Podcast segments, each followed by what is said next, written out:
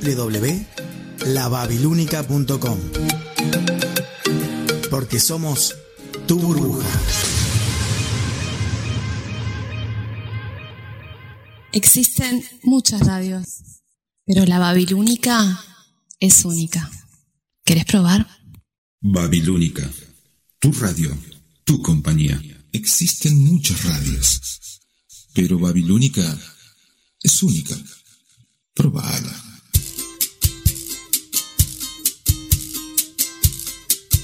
A partir de este momento, Laura Peirano y Verónica Suárez abriremos dos ventanas al mundo.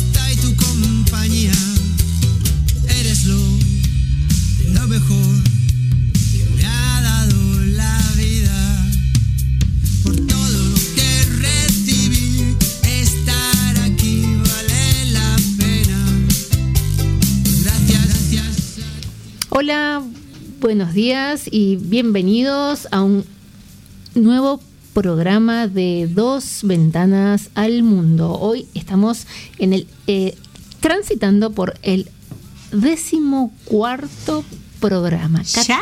14 programas al aire, Lau. No te puedo creer, Vero. Buen día, Lau. Buen día, Vero. Buen, Buen día, día. operador. Buenos días para todos. Buenos días, Señor- Martín Salgueiro. señor operador, muchas gracias por sus servicios. Por favor. ¿Cómo, cómo ha estado tu semana, Lau? ¿Bien? Bien, genial. Trabajando- Bárbaro. Trabajando mucho, haciendo zumba. Zoom. Bueno, zoom, perdón. Más que Zumba, Zoom. Bien, zoom, zoom. Bueno, buenos días también a toda la audiencia que nos está que nos está escuchando, a todos los babilónicos, a todos los compañeros, los amigos y, y también los que nos escuchan de otros países, porque somos internacionales, Vero, ¿sabías? Sí, ya lo sabía. Sí, sí. Sí, siempre lo comentás. Desde La babilónica es España. La babilónica es internacional, nos Es dice internacional. el operador. Y Sí. tiene razón, los distintos programas son eh, oídos y seguidos desde distintos países. Y porque, claro, es- son dos ventanas al mundo, ¿por, por quiénes? por ambas. Por Vero y por, por Lau, por las únicas. No, pero además realmente eh, hay eh, otros programas, además del nuestro, que son escuchados por, eh, por personas como Beatriz Viveros desde Paraguay, Karina y Néstor desde Boston, Bueno, de muchos lugares del mundo. desde España También, también. tenemos muchos oyentes. Bueno, Vero, nuestras líneas de comunicación son 092-819-901. Y el correo dos ventanas al mundo arroba. Y en relación al mail, eh, la semana pasada se nos olvidó eh, enviarle un, eh, un saludo a mi amiga Andrea Borges, estudiante de archivología y de bibliotecología, con la que supe viajar a Chile y, pasa- y pasamos un momento, eh, una semana espectacular. No me invitaste, Vero. Oh, Qué mal, lo hubiésemos pasado bien en Chile, bien. divino, me, me Sí. encantó viajar con ella. Me reí de una manera, conocimos lugares hermosos, este Valparaíso, eh, la casa de Pablo Neruda, hermoso, hermoso. Yo hermoso. sabes que estuve por viajar a Chile, ¿Sí? pero después te cuento. Oh. porque fue cuando era joven y bueno, fue una de mis andanzas, pero no llegué, no llegué. Ay, te puedes si yo te- imaginar. y si yo te cuento, sí, ya me, puedo, ya me puedo imaginar. Y si yo te cuento que el operador estuvo casi a punto de viajar e irse a vivir a dónde. ¿No lo digo? No lo digas, no, No no. Martín Salguero no quiere participar en el programa, A pero. otro país eh, un poquito al norte del continente. Sudamericano. Y Su- bueno, Sudamericano. Y pero. ¿Qué hacíamos sin, sin Martín Salgueiro? Pero ¿y, qué no. hubiera, ¿Y qué hubiera hecho él sin mí? Y claro, ay, pero eso ni que Fundamental. Bueno, Vero, tenemos en este momento 9 grados de temperatura. La máxima para hoy es 19 grados. Ay, qué lindo. Está para estar en la camita o desayunando, escuchando. Dos ventanas al mundo. Bien. También le queremos, yo le quiero mandar un beso, bueno, yo no, las dos, a nuestra querida amiga que Dime. sí, que salvó el curso de Directora. ¿quién es ella? Eh, ah, siempre se, se me pierde el nombre. Silvia. Gar- Silvia García. Silvia García, una amiga del alma que la queremos muchísimo. Le mandamos un gran abrazo. eh, Totalmente. y otra- Luchadora como muy pocas. muy o como muchas. Y como muchas Ahí también. está, ¿Por como muy no? pocas y como muchas. Excelente madre, abuela. Ay, no digas abuela. si el día que sea abuela, abuela. no me diga que soy abuela. Pero ella sí. bueno, abuela joven, pero. y muy orgullosa de serlo. Eh, docente. Ahora cargo de directora o título de directora. título, porque ya ya está incurriendo a su dirección. Exacto, e- ella ya es subdirectora. La verdad Bien. que mm, se merece todo mi respeto, cariño y amistad. Bueno, mi admiración también. Un Exacto. abrazo para vos, para mis sobrinos de corazón también. Hoy, Vero, el programa eh, va a ser un eh, programa de, de- de aquellos, ¿no? Como todos. Como todos. Vamos a hablar del tema que tanto también nos sensibiliza, que es la resiliencia. Por lo tanto, pedimos a la audiencia que cuenten casos eh, de personas que conocen que han sido resilientes. También, si quieren contar casos propios de ellos, ¿no?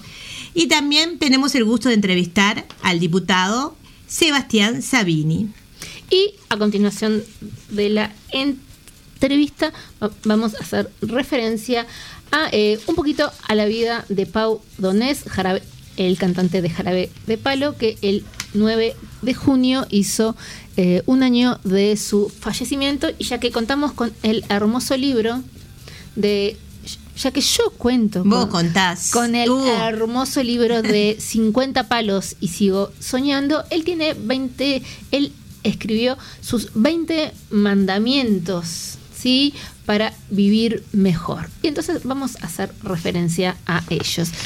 Una cosa, eh, antes que me olvide también, este, además de a Andrea Borges, me, me gustaría este, enviar saludos a Javier Cónsul y a, y a todo el personal de la radio babilónica, a todos los compañeros, también a Solange, que siempre nos sigue, a em, Carlos y María Luisa, allá en el norte, que siempre nos apoya de corazón, de alma, de todo. Corta con tanta dulzura. Es que se la merecen. Bueno, pero eh, yo también quería mandar un saludo muy especial y hacer un pedido. Eh, bueno, los liceos, acá de, yo vivo en la, Costa de Oro, está Liceo Solimar 1, Solimar 2, a todos los liceos de la costa, Liceo Toledo 1 y Toledo 2. Y también este, mm, sabemos que todos somos muy solida- solidarios y bueno, los liceos, los alumnos de los liceos están necesitando comestibles, entonces hacer que las personas que con su generosidad se acerquen y eh, cualquier cosa que puedan, así sea un, eh, un paquete de fideos, un kilo de azúcar, eh, se acerquen al liceo, que la verdad que será muy bienvenido para nuestros alumnos que están pasando por situaciones este, difíciles. Bien, Eh, un ya tempranito llegó un mensajecito de Polo Medina. ¿quién será? ¿Quién será Polo Medina? Todos lo conocen, es compañero del Yo no lo conozco, no, no tengo bueno, la- personalmente no, pero, No lo conozco. Pero tú has tenido varias conversaciones en el cuarto del fondo con él. Para ese programa el domingo, Clara, por favor, ver. Claro. Es un programa, claro. Ahí va. día chicas, ¿cómo les va? Yo ya trabajando desde las 7 de la mañana acá en la computadora, produciendo este, un día lindo por suerte, así que les mando un besote grande y como siempre prendido a dos ventanas al mundo. Muchas gracias, compañero, colega, eh, por estar escuchando nuestro programa, nuestro sencillo y humilde programa, pero que lo hacemos con todo corazón, con todo eh, afán de que nos salga lo mejor posible y de divertirlos y de divertirnos nosotras también. Bueno, Vero, comenzamos con el tema que nos interesa. El primero Sí. de los temas de hoy Vamos primero a, la audiencia para que se comunique al 092 819 901. Yo digo el correo que me encanta. Dos ventanas al mundo arroba gmail.com. Me encanta decir el correo. Y escuchamos sus comentarios. Exacto. Bien.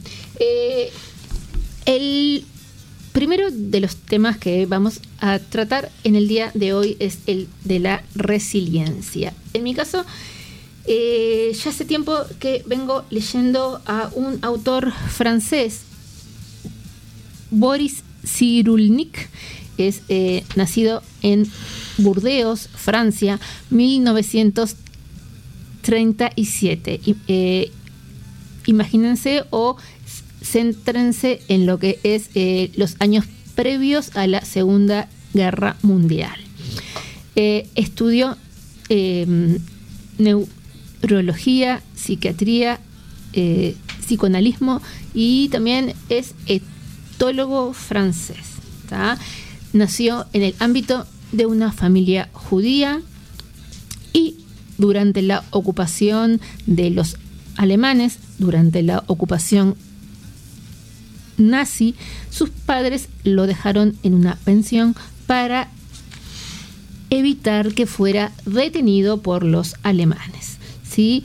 Y después de ahí fue trasla- trasladado a la asistencia pública. ¿sí? También fue adoptado varias veces y además tuvo que en algunas ocasiones esconderse, por ejemplo, hasta en un baño para evitar las redadas de la policía.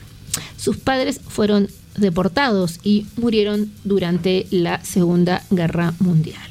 Es por eso eh, todo lo vivido eh, que eh, se dedicó a estudiar psiquiatría, medicina, psicoanálisis, neuropsiquiatría, ¿sí?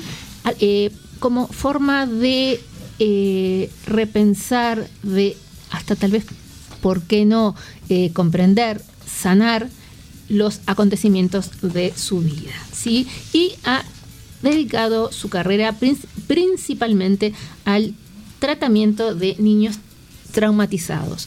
Si quieren, eh, ex- existen varias eh, en- entrevistas colgadas en YouTube, también tiene algunos libros. Yo, eh, yo de él tengo dos, eh, una entrevista que se le hizo cuando dio una en, eh, en México, sí, cuando estuvo en México, y tengo uno que tiene un título que me llamó muchísimo la atención, La maravilla del dolor, el sentido de la resiliencia. ¿Sí? Qué tema, la resiliencia, ¿no? Sí, la verdad que sí. Qué capacidad de superación. Exacto. Si sabremos de eso, ¿no, Verón? Sí. Antes que siga. Algunos más que otros. Claro. Antes que siga, simplemente voy a um, ¿Te escuchamos? hablar de, de la ley, ¿no? De la ley que hay una ley 19.529, ley de salud mental, que fue promulgada el 24 de agosto de 2017 y publicada el 19 de septiembre de 2017. Bien. Em, se entiende por salud mental un estado de bienestar en el cual la persona es consciente de sus propias capacidades para afrontar las tensiones normales de la vida, trabajar de forma productiva y fructífera y es capaz de hacer una contribución a su comunidad.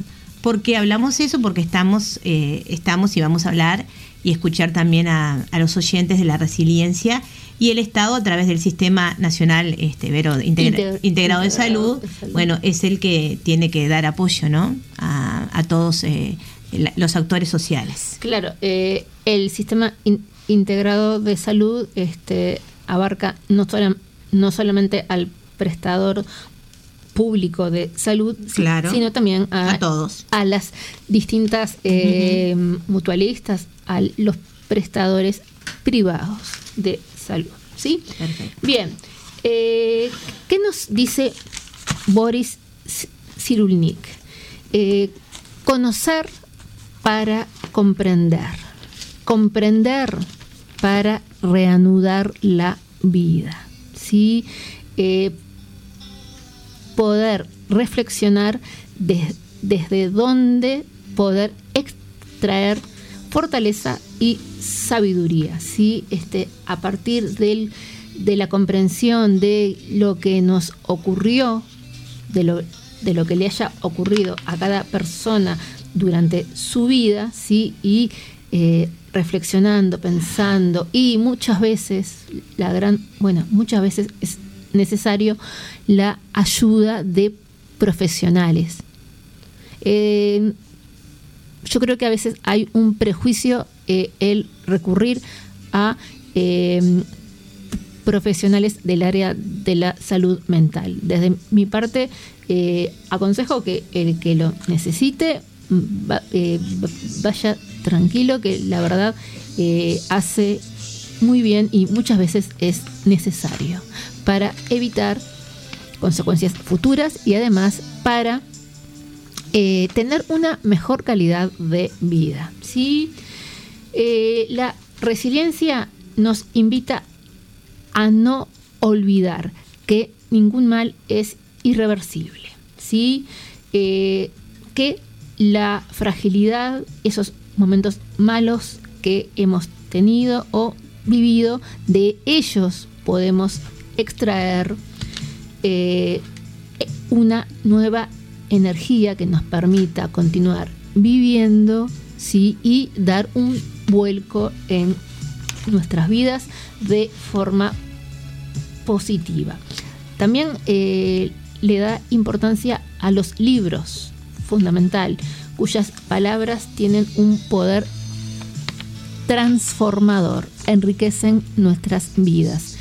Eh, la verdad que, eh, bueno, to- todos saben que yo soy estudiante de bibliotecología, que adoro los libros, que me encanta comprar libros y leerlos y tener una fila enorme de libros este, que todavía están esperando a ser leídos. Estamos iguales, ¿ver? Y eh, bueno, y acá eh, este autor, eh, bueno, Boris Cyrulnik, eh, menciona una frase de Antonio Machado. Anoche cuando dormía, soñé, bendita ilusión, que una colmena tenía dentro de mi corazón y las doradas abejas iban fabricando en él con las amarguras viejas blanca cera y dulce miel. Qué lindo, Vero. ¿Sabes una cosa, Vero? ¿Sabes que en Bélgica... Contame. eh, es- el, el libro es un bien esencial contra la angustia en la pandemia. Que Y en- estamos hablando de la, de la resiliencia, ¿no? Sí, claro que Entonces, sí. ¿sabes lo que para ellos a nivel de la salud mental de todos los belgas? El gobierno del primer ministro Alexander de, de Croo decidió el, un confinamiento, había decidido de más de seis semanas y él dijo que es fundamental leer en el confinamiento. La- las librerías de Bruselas eh, tuvieron que cerrar las puertas durante dos ve- veces en primavera, en la primera ola del virus, eh, pero dicen que estaban satisfechos ya que el país, con que uno de los países que tenía más contagios eh, por el confinamiento, fue uno de los países que más tenían acceso a los libros. Y te cuento yo también que Francia, que el gobierno de Francia eh, le, pagar- le pagó o eh, puso en práctica un programa de pagar a las librerías el envío de libros Sí. durante el confinamiento. ¿sí? Totalmente. Este, que bueno, se, se sabe que el artículo no, eh, que el libro no es un artículo de primera necesidad, pero si estamos solos, como mucha gente lo está, sentirse acompañado, leer otras voces, eh, vivir otras vidas, salir de estas eh, de las cuatro paredes, salir de nuestra propia realidad es muy importante. Es parte también de la resiliencia que nos ayuda a Salir adelante. exacto, a seguir. Vos tenías algo de un horizonte, creo, sí, ¿no? pero antes del horizonte. ¿No querés todavía mostrarme el horizonte, Después Laura? te muestro el horizonte, No. Bueno, ¿Nosotros con qué trabajamos? con hermosos estudiantes. Con, con estudiantes, con estudiantes que eh, son también resilientes, ¿no? muchos de ellos, sí. El, el alumnado con que actualmente nosotros, nosotros trabajamos provienen de muy diversos eh, niveles socioeconómicos y muchas veces también eh, de hogares que están eh, desintegrados.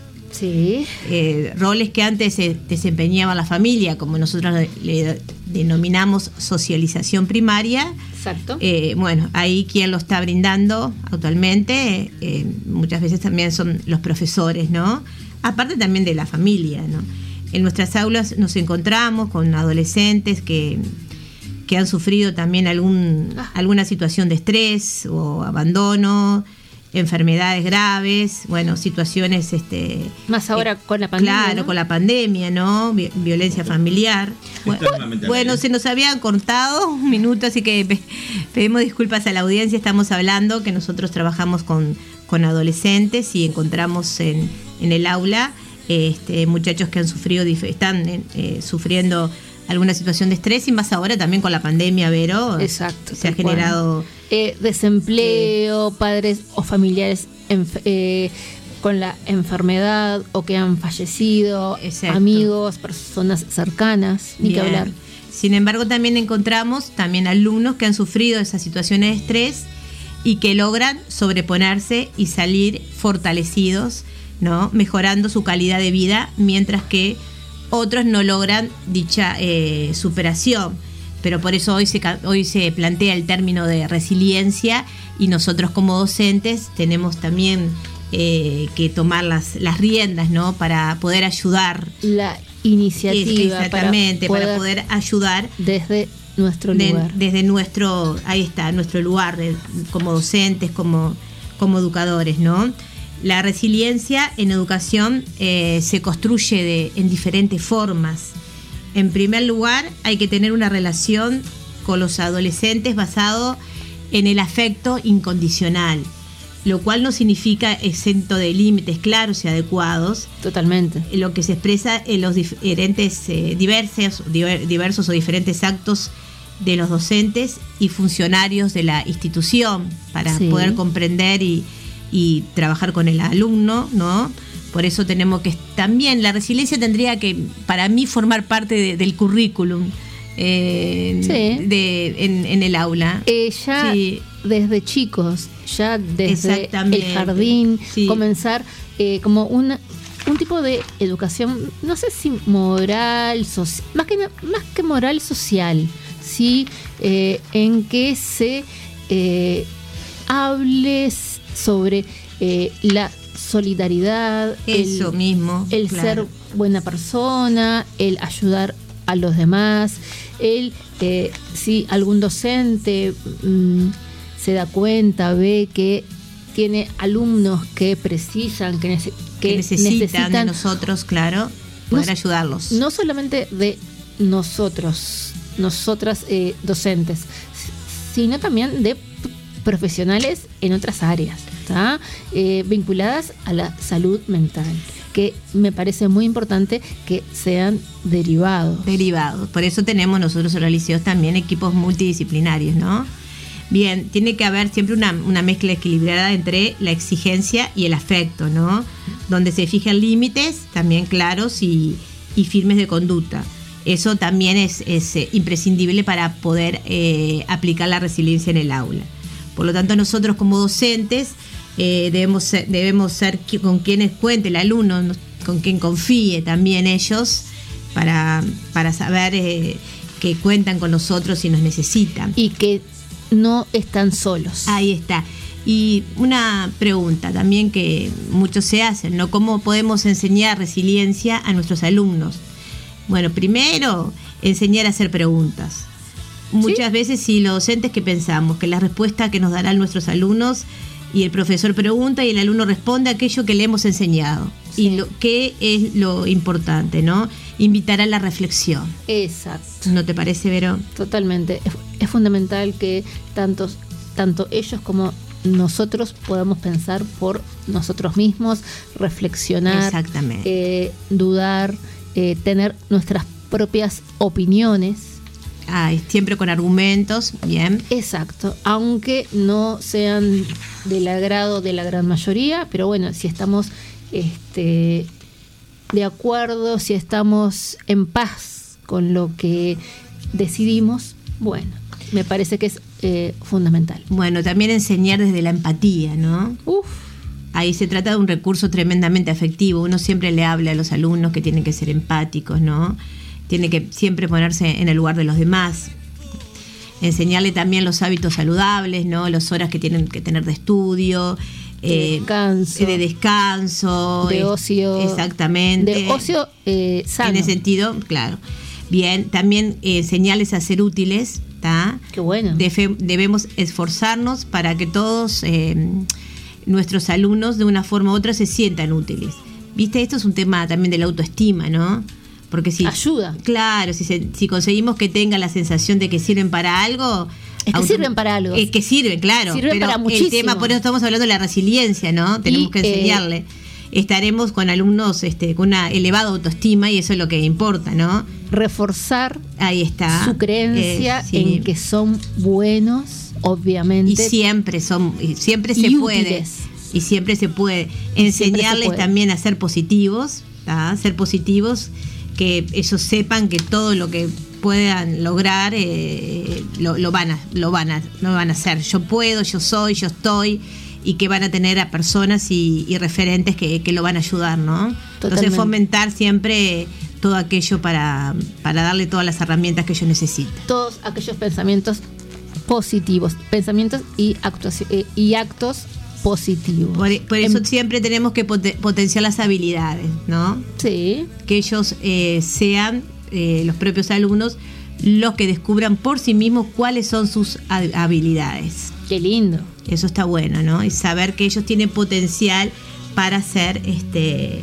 eh, lo que ellos se proponen. Y por eso se- ser resilientes y que cuando caigan, que se vuelvan a levantar.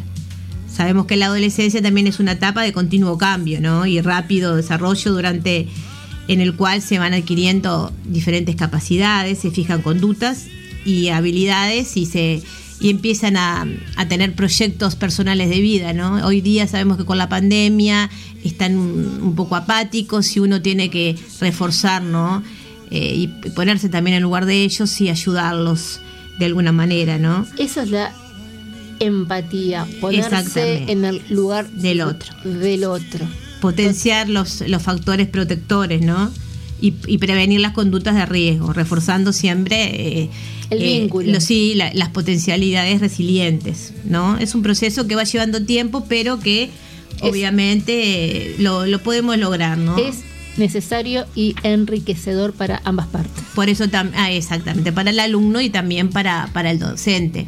Por eso es, es necesario que, que, este- que también el, eh, el apoyo emocional hacia los alumnos eh, esté en nosotros como profesores, ¿no? Sí, ya sea desde una palabra, un chiste, que la clase eh, no sea solamente el dictado de una asignatura, sino eh, poder tener un acercamiento desde lo humano, Sí, bien. que el otro se pueda expresar así también como el docente, obviamente como tú dijiste, dentro de ciertos límites de respeto y todo lo demás, ¿no? Pero este está bueno tener, a mí por lo menos, este, me gusta tener un vínculo cercano con mis alumnos. No sé si siempre lo logro, pero sí por lo menos cuando me ven al año siguiente, siempre me saludan o me saludan O en la recuerdan. calle, me encanta eso. Sí, eso está muy lindo cuando te recuerdan y, y te recuerdan eh, eh, por algo bueno siempre, ¿no? Eh, que te reconozcan que, mm. y que te digan, profe, ¿cómo estás? Profe, tanto tiempo. Muy Tal bien. cual. Te cuento una pequeña Sí, anécdota dale. que no recuerdo si, si ya la conté acá en la radio, tal vez sí. A ver. No lo recuerdo. a ver, Vero. Que fui a una institución bancaria, ¿sí?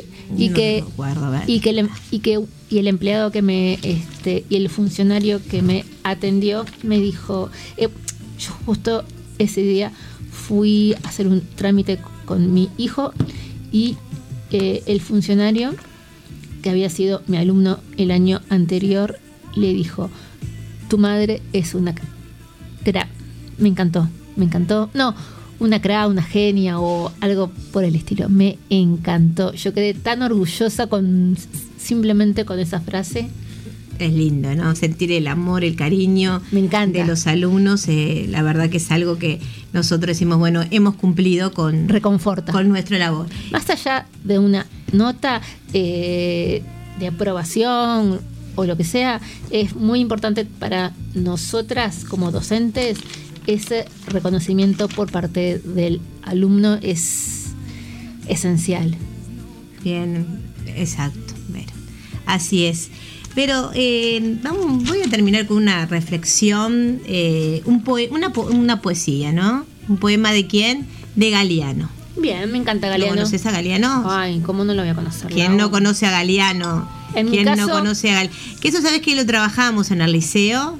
Lo habíamos trabajado eh, hace unos un par de años con, con la profesora de idioma español, ¿te acordás? De Silvana Olivera, que nos está escuchando en este momento. Le mandamos un beso grandísimo. Está manejando, así que no puede mandar mensaje, pero nos está escuchando. Y también lo trabajé el año pasado en el liceo, eh, en el Liceo Solimar 2, en la UTU. Este año todavía no, no he tenido tiempo, ¿no? Eh, por eso estamos hablando de- del tema de la resiliencia, del tema de poder salir adelante pese a las adversidades. Se llama eh, Ventanas, Ventana, perdón, sobre la utopía y es de Eduardo Galeano. Ella está en el horizonte. Yo me acerco dos pasos y ella se aleja dos pasos. Camino dos, diez pasos y el horizonte se corre diez pasos más allá.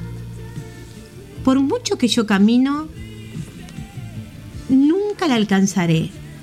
¿Y para qué sirve la utopía entonces, Lau? Para eso sirve, Vero, para caminar. Bien. Una reflexión para todos los oyentes. Me gustaría comentar este un poquito más, si tenemos tiempo.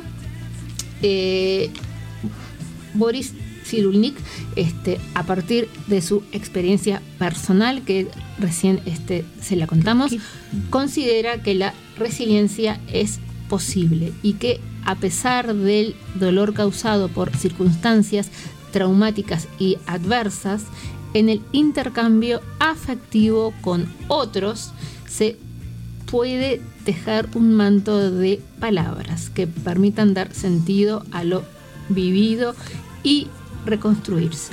Y es por eso que la resiliencia requiere vínculos, vínculos, la creación de vínculos, como puede ser con un do- docente, vínculos y la inclusión social. Es fundamental, ¿sí?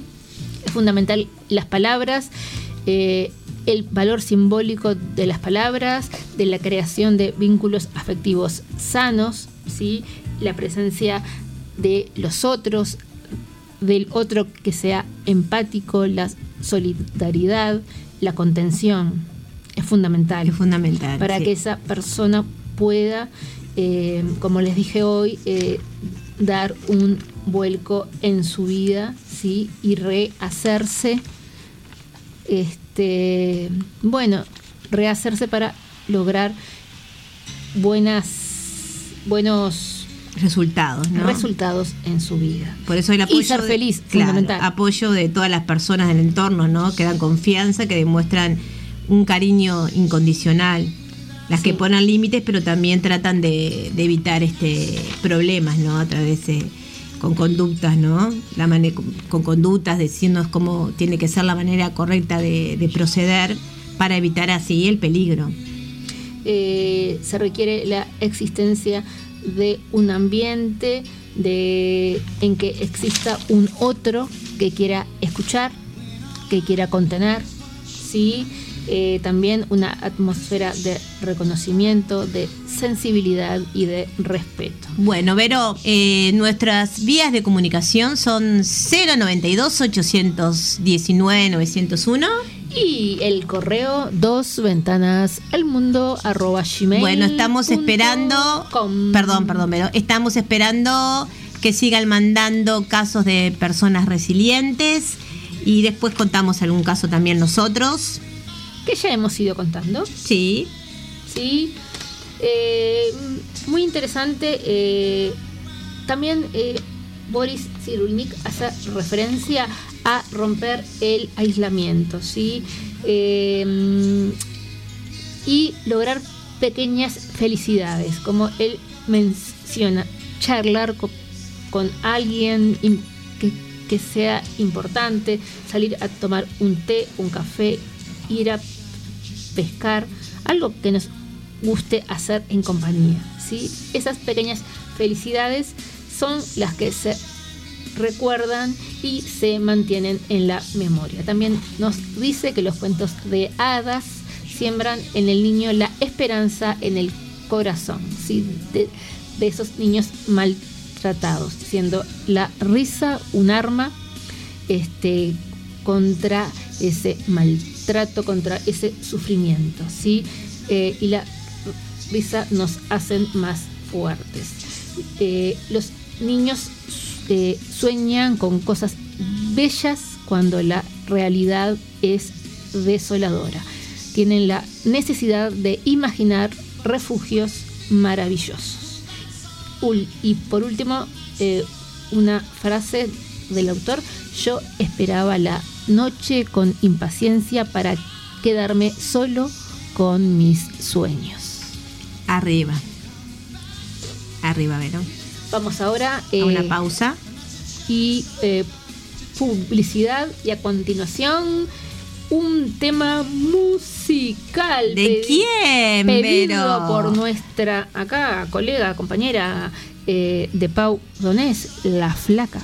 La flaca como nosotras. Justito. Permitime que me ría. Bueno, bueno.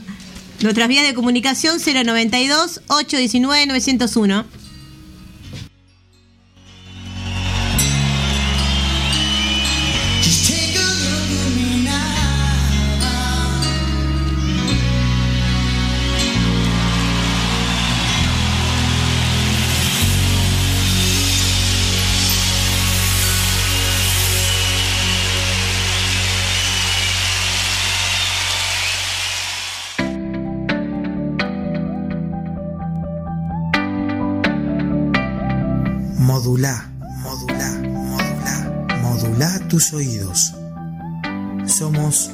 La Babilónica Radio.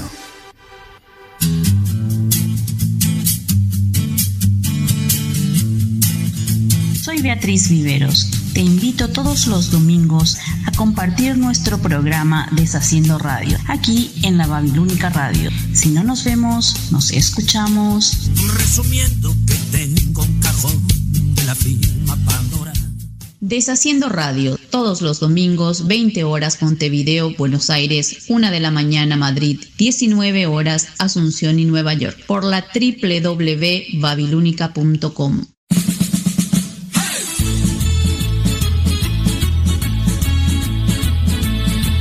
Hay gente que lo intenta muchas veces. Para nosotros, este es el último intento. Luis Miseli y Jorge Melgarejo te esperan todos los sábados de 20 a 22 horas para compartir lo que tengan a mano. Aquí, en Babilónica Radio. Si no nos vemos, nos escuchamos. El último intento, todos los sábados a las 20 horas de Montevideo y Buenos Aires, a las 19 horas de New York y a la 1 de la madrugada de Madrid, por www.lababilúnica.com. I can wait another day. Hola, hola, hola. Mi nombre es Sebastián Guedes y quiero invitarte los sábados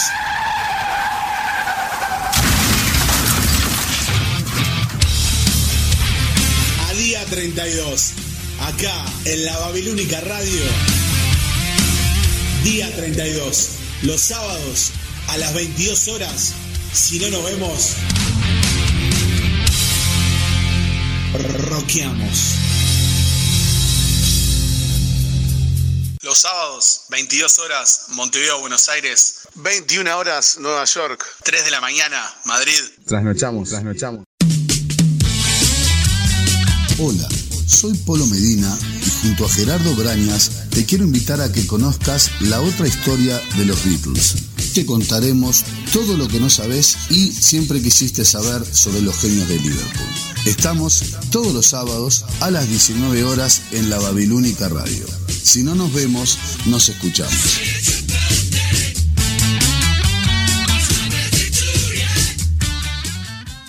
Helter Skelter, todos los sábados a las 19 horas, Montevideo y Buenos Aires, 18 horas de New York y 0 horas de Madrid, en la Babilónica Radio. Si no nos vemos, nos escuchamos. La Babilónica tiene una puerta que abrimos poco. La puerta del cuarto del fondo. Porque ahí guardamos todo lo que no queremos que se escuche. Te esperamos todos los domingos a las 22.30 horas por Babilónica Radio. Si no nos vemos, nos escuchamos.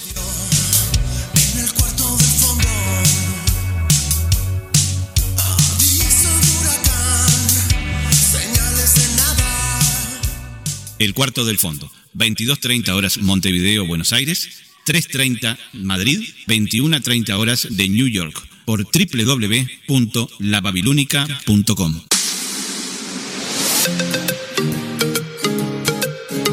www.lababilúnica.com Porque somos tu burbuja.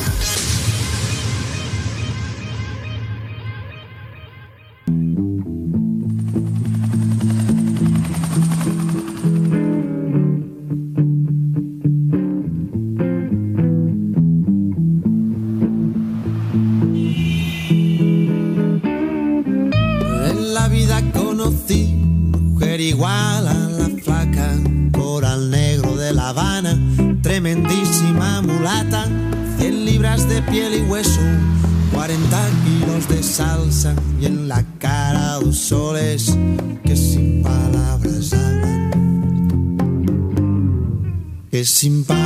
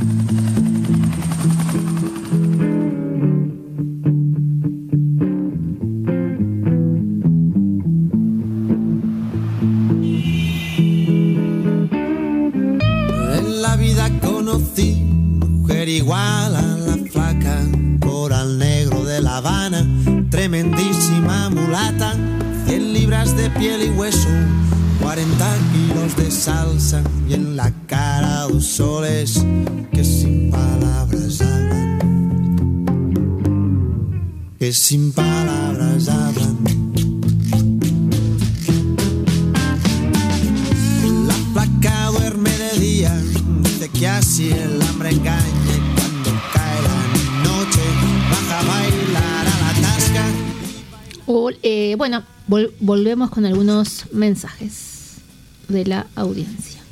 Estoy escuchando Dos Ventanas al Mundo.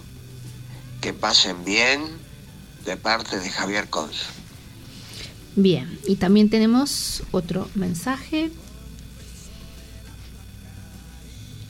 Buenos días, queridas amigas Laura y Verónica y, y querido audiencia de Dos Ventanas al Mundo.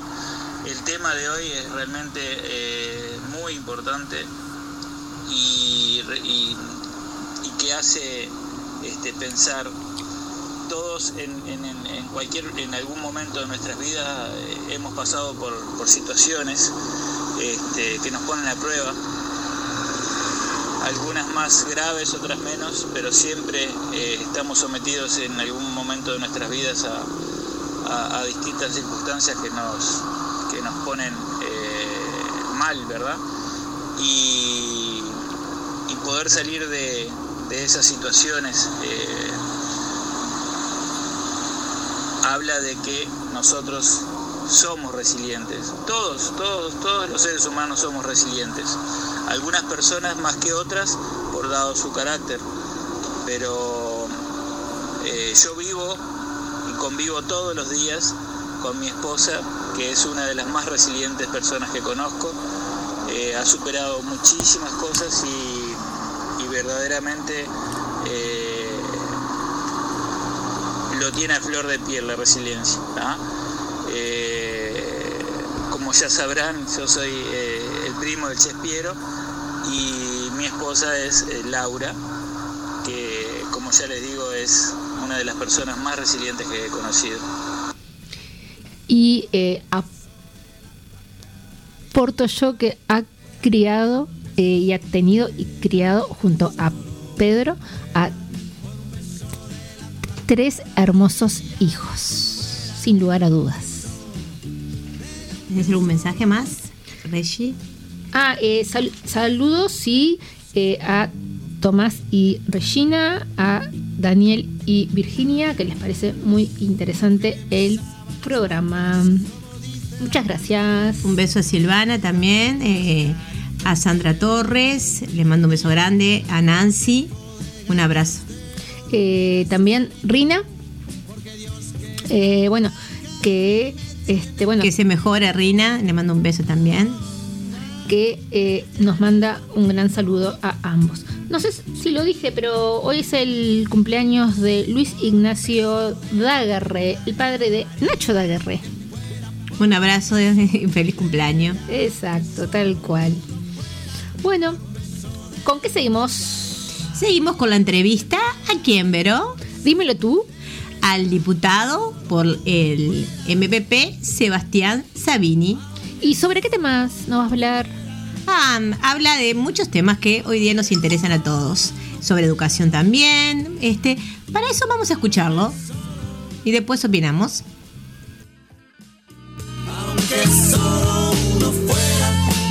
Bueno, le damos la bienvenida al diputado Sebastián Sabini, profesor de historia y político de Uruguay. Le agradecemos por su presencia en Dos Ventanas al Mundo, en Babilónica Radio, con Verónica y Laura Peirano, en el cual estamos eternamente agradecidos porque sabemos de tu tiempo eh, y sobre todo este, en, estos, en estos días, ¿no? Bien, sabemos que naciste en Montevideo, no vamos a decir el año, Sebastián, aunque sos muy jovencito, eh, que viviste en una zona rural de Las Piedras, sos egresado del IPA como profesor de historia y también sos político por la sector de MPP, ¿no? El sector de que lidera Pepe Mujica. Más allá que hoy día sabemos que por temas, este, hoy es el cumpleaños de, de Pepe Mujica, así que También le, le deseamos este feliz cumpleaños. Sabemos eh, también que has participado en diferentes este, investigaciones y encuentros relacionados con la disciplina en historia, economía y social de la Universidad de la República, en proceso de realización de tu tesis sobre las relaciones salariales en la empresa FUNSA. ¿Es así, este, Sebastián? Sí, en realidad la, la tesis este, ya la, la, terminé en 2018. Sí. Así que bueno, ahora ya soy egresado de la maestría en Historia Económica. Sí, sí te, sabemos sí, que tenés este, la maestría y te felicitamos por eso también. Y comenzaste la militancia en el MPP en 1997. Exactamente. Bien, y en el 2005 fuiste elegido como director de la Comuna Joven, ¿no? Puede ser, hasta, sí. hasta el 2009, que con las elecciones, en las elecciones de 2009, fuiste electo como diputado nacional, o sea, representante nacional por el, el MPP. Bien, ahora me, queríamos este, entrevistar y nos interesa saber también de, tu, de cómo tú pensás, ¿no? Sobre temas sobre el modelo educativo. Pero primero, antes que nada, ¿desde cuándo tuviste claro eh, que te dedicarías a la política? Bueno, en realidad eh, yo, yo, no es que me dedique a la política. O sea, yo me considero un, un militante político que, que, es distinto. O sea, me considero un, un trabajador, un trabajador de, de la educación, que, que milita políticamente en, un sector, por supuesto, pero no entiendo la política como una profesión en sí mismo, sino como parte de la actividad humana. En realidad no, nunca fue, digamos, un objetivo en mi vida ser, ser diputado o, estar en una dirección de juventud, sino que, bueno, me formé para la docencia. Luego, como, como tú bien decías, este, continué mis estudios en historia económica, porque me gusta la historia económica. Y bueno, eh, en determinado momento de la militancia existió esa, esa posibilidad de dirigir el área de juventud de la Intendencia de Canelones y allí este, desencadenó todo un proceso que, que para mí era bastante eh, inesperado y bueno, en 2010 este, comencé con la representación política en el departamento de Canelones. Pero ya te digo, en realidad no, creo que me, gusta la, la, política y la militancia política y la, me interesan todo lo que tenga que ver con la transformación social, ¿no? Este, los temas obviamente de igualdad, de, de justicia, de, de, educación, de derechos, y eso fue parte de, de, un proceso que se dio casi que, digamos, no sé, naturalmente, ¿no? No, no, no es que yo dije me voy a dedicar a esto, obviamente que hoy sí es mi medio de vida, eh, pero también tengo una, una carrera docente y, y pienso que algún día volveré a ejercer la docencia este, que es este, para lo que me formé. Y esto, bueno, es parte de, de una contingencia, digamos, no, no, claro. no fue algo planificado. Este, pero sí que, que, bueno, que desde el año 96 que empecé a militar el movimiento estudiantil uh -huh. y en el 97, este, no sé si recuerdas que el 96 y el 97 fueron años de ocupaciones. Sí, sí ocupaciones y tú estuviste presente en la militancia también. Claro, ahí este, bueno, empezamos a militar, donde bueno, ahí estaban algunos compañeros que hoy también tienen responsabilidades, como el Pacha, eh, Sánchez, este, conozco del liceo, este, y Pablo Cayani también, este, sí, también en la educación, sí. o sea, de esa época que estamos militando juntos, este, y bueno, y, y sí luego pasó todo eso que, que tú mencionás, este, y, y, que tengo la enorme responsabilidad hoy de, de ocupar eh, en ocasiones una banca en el Senado, y en forma, digamos, más permanente en, en, en, el Parlamento desde 2010. Ya tenemos la, está la tercer, el tercer periodo que me toca ser diputado por Canelones, está además con, bueno, habiendo sido la lista más votada del departamento. De departamento, cierto, sí. También. Bien.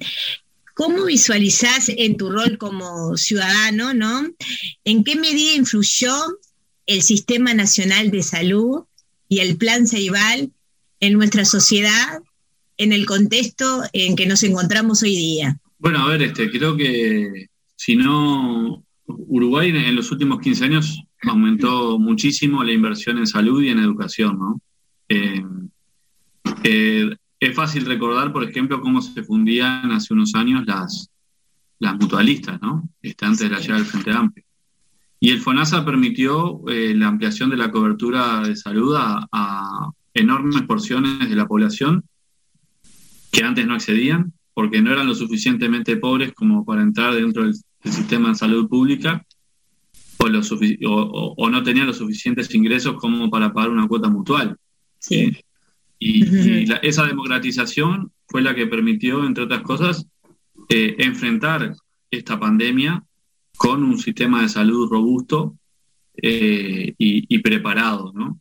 Y por otro lado, este, creo que todo lo que significó el Ceibal, y no solo el Ceibal, sino también la inversión en infraestructura eh, digital por parte de Antel, nos permitió, a diferencia de muchos países de América Latina, enfrentar, por supuesto, sí, con, con dificultades, lo que es la, la presencialidad virtual, digamos, ¿no? Es decir, la, Virtual. la virtualidad educativa, que es un, un proceso que se dio radicalmente y por, por, digamos, por fuerza de las circunstancias, ¿no? Sí. Que, que todavía no sabemos exactamente eh, el daño que, que ha provocado, ¿no? Es decir, hay una, una brecha eh, educativa, que- Educativa. Que, que se ha afianzado con la pandemia, Sí, que todavía miles de estudiantes, no a hacer. pesar de que tengan el dispositivo, no, no tienen internet para acceder, eh, o muchas veces directamente no tienen los dispositivos, como es el caso, por ejemplo, de los estudiantes del bachillerato.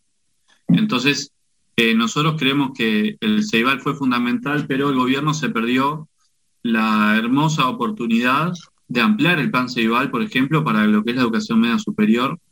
Eh, así lo planteamos en una minuta de comunicación que todavía no fue tratada en el Parlamento, eh, para justamente atacar directamente esas brechas educativas.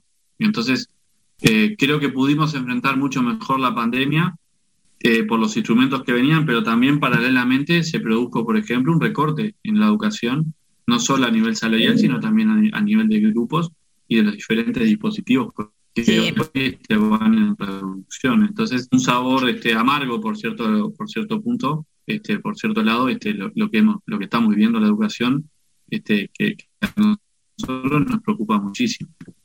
Sí, sí, como docente también. Y aparte que la brecha educativa entre también lo público y lo privado también se nota, ¿no? Bien, este, Sebastián, desde el año 2010 que fuiste electo diputado nacional, como habíamos dicho anteriormente, por la 609, eh, siendo vos un referente a la educación, formaste parte en el proyecto de la creación de la Universidad Tecnológica, la UTEC, y también en la universalización de, mm, de la carrera docente en la cual sabemos que no tuvo, no tuvo éxito, ¿no? ¿Qué pensás tú al, al respecto? Creo que, a ver, en, en términos más generales, eh, al Frente Amplio se lo ha atacado muchísimo por lo que hizo en educación, ¿sí? Sin embargo, el Frente Amplio logró que la matrícula eh, en el interior de la República, eh, a nivel universitario, se multiplicara en un 600%. Y eso tiene dos, dos este, causas principales, ¿no? La primera es eh, que la Universidad de la República aumentó los cupos y las carreras y, y los regionales en el interior. Y la segunda es la creación de la Universidad Tecnológica, que creo que, que todavía, digamos, tiene muchísimo para desarrollarse, que ha complementado muy bien el trabajo con la Universidad de la República. Pensá que hoy hay 20.000 estudiantes de la universidad en el interior y unos 2.000 de la Universidad Tecnológica. Eh, cuando hace 15 años teníamos únicamente 2.000 en todo el 2000, interior. Entonces, eh, la matrícula ha crecido en forma gigantesca. Lamentablemente en este periodo eso, eso, eh, se está, está detenido, ¿no? porque en realidad la universidad ya ha planteado que no es posible abrir nuevas carreras, sino que se le otorga mayor presupuesto. Y, este, y por otro lado tenemos en formación docente un proceso que a nosotros nos preocupa muchísimo, que viene desde la ley de urgente consideración y que eh, de alguna forma posibilita el pasaje de recursos del sector público al sector privado, ¿no? porque la ley de urgente consideración establecía, por un lado, la creación de un, de un organismo que iba a establecer qué carreras iban a tener carácter universitario a nivel del Consejo de Formación y Educación, eh, a partir de, la propia voluntad de las carreras, lo cual parece un poco extraño, ¿no? Decir, dejar librado una política pública a la, voluntad de, los directores de los centros. Eso creo que es un error, es decir, eh, la, política pública tendría que dejar sobre la base de un plan de desarrollo de formación docente eh, que tienda hacia, la, hacia las carreras universitarias y no simplemente a la voluntad de los directores. ¿no? Y por otro lado establecía que se iban a brindar becas a institutos eh, de carácter universitario. Lamentablemente hoy los únicos institutos habilitados de carácter universitario son privados. Entonces no, no, no, no hay que hacer grandes cuentas para darse cuenta que eso lo que va a terminar pasando es un gran traspaso de fondos para desde eh, el Estado a las universidades privadas. Entonces, este proceso de privatización nos preocupa muchísimo. Eh, en estos días se está lanzando un seminario, Nuevos Rumbos, que no contó con, el, con ni con la participación y con eh, la anuencia de parte del propio Consejo de Formación en Educación que eh, designó el gobierno y que no contó tampoco con la participación de la Universidad de la República, que, donde vienen investigadores de carácter internacional que, que no tienen ningún conocimiento en la materia de, sobre la- el sistema educativo uruguayo este, y que, que, se ha- que se hace además de espalda a las propias este, instituciones nacionales. Entonces, eh, creo que está muy bien recabar la experiencia internacional, lo que no está muy bien es organizar actividades este, de espalda a las instituciones que tienen por, por, por norma constitucional mucho que decir y que son las encargadas de llevar la formación docente en nuestro país. Así que nosotros estamos sumamente preocupados por, el- por este proceso y seguimos trabajando este, y seguimos creyendo que el camino es la creación de una universidad de la educación que permita desarrollar investigación, desarrollar extensión y por supuesto también el sector educativo. Y, posteriormente también el otorgamiento de títulos tanto de grado como de posgrado este, para el cuerpo docente nacional. Sí, sí, buenísimo. Ojalá que, que lo logremos, ¿no? Que, que se pueda lograr. Eh, Sebastián, tú formaste parte también en la iniciativa, en leyes que, que tuvieron impacto, ¿no? En, en nuestra sociedad, debates, este, gracias a que vivimos también eh, en un sistema democrático de gobierno, ¿no? Diferentes opiniones. La- las leyes que me estoy refiriendo son la ley de identidad de género, la ley de matrimonio igualitario, la de legalización de la marihuana. Eh, en el caso de la ley de matrimonio igualitario, que es la ley 19.075, que fue en el 2013, fue en conjunto mm, con ovejas negras, y en, la ley integral también de personas trans, o sea, proyectos, fueron proyectos innovadores que, que fue durante el periodo eh, anterior, ¿no? Durante los 10 años anteriores. Estas leyes que tanto tiempo, ¿no? Eh, este, estaban luchando diferentes sectores de, la sociedad. ¿A vos qué es lo que te dejó, no? Haber logrado también, porque fuiste también un, un gran impulsor, ¿no? De todos estos proyectos que después se convirtieron en ley.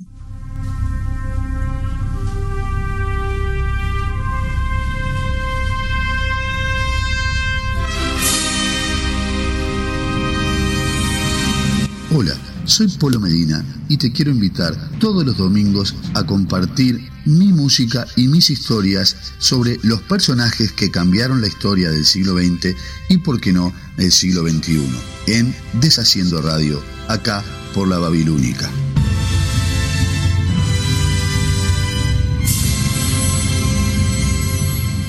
Deshaciendo Radio, 20 horas Montevideo y Buenos Aires, 1 de la madrugada Madrid y 19 horas Asunción y New York. I can wait another day. Hola, hola, hola. Mi nombre es Sebastián Guedes y quiero invitarte los sábados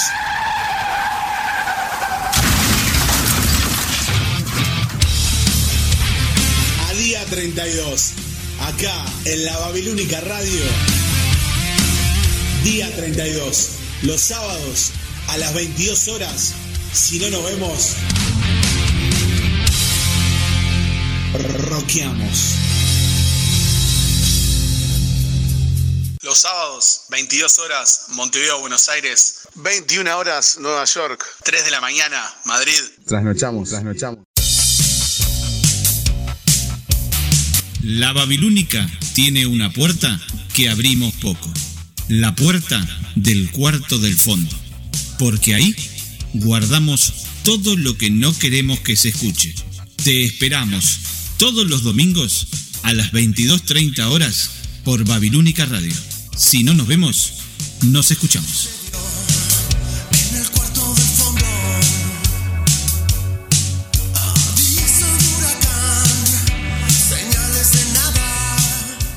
El cuarto del fondo. 22.30 horas Montevideo, Buenos Aires. 3.30 Madrid. 21.30 horas de New York. Por www.lababilónica.com.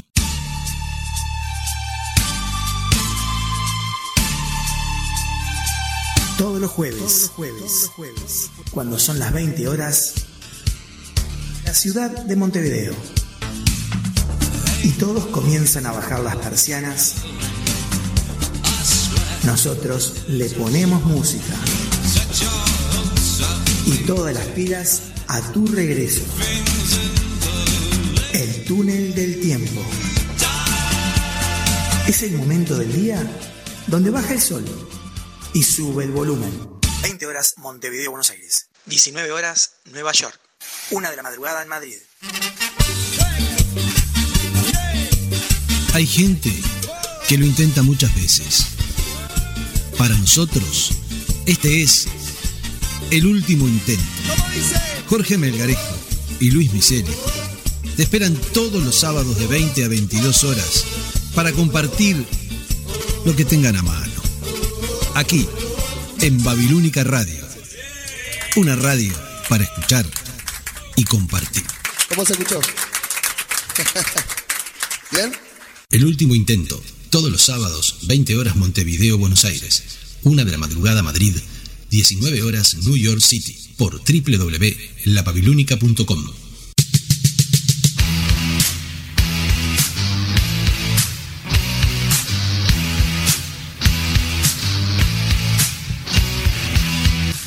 Hola, soy Betina Esteves y te invito a que me acompañes en Mujeres en Rock. Todos los viernes a las 21 horas, el rock tiene voz de mujer.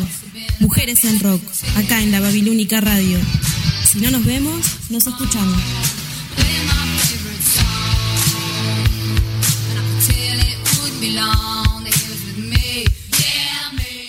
Mujeres en Rock. Todos los viernes a las 21 horas, Montevideo, Buenos Aires. 20 horas, Nueva York. 2 a.m. Madrid. En lababilónica.com. Si no nos vemos, nos escuchamos.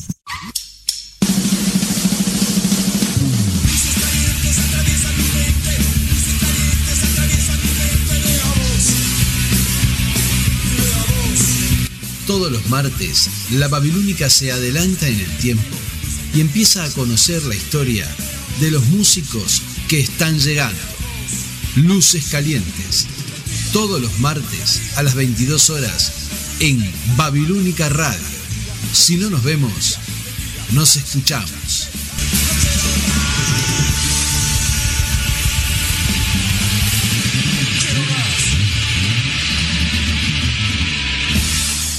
Luces Calientes, todos los martes 22 horas Montevideo, Buenos Aires, 3 de la mañana Madrid, 21 horas New York City, por www.lababilónica.com. Ready? Ringo, keep your bit dead. Ringo! First one, very initial attack. One, two, three.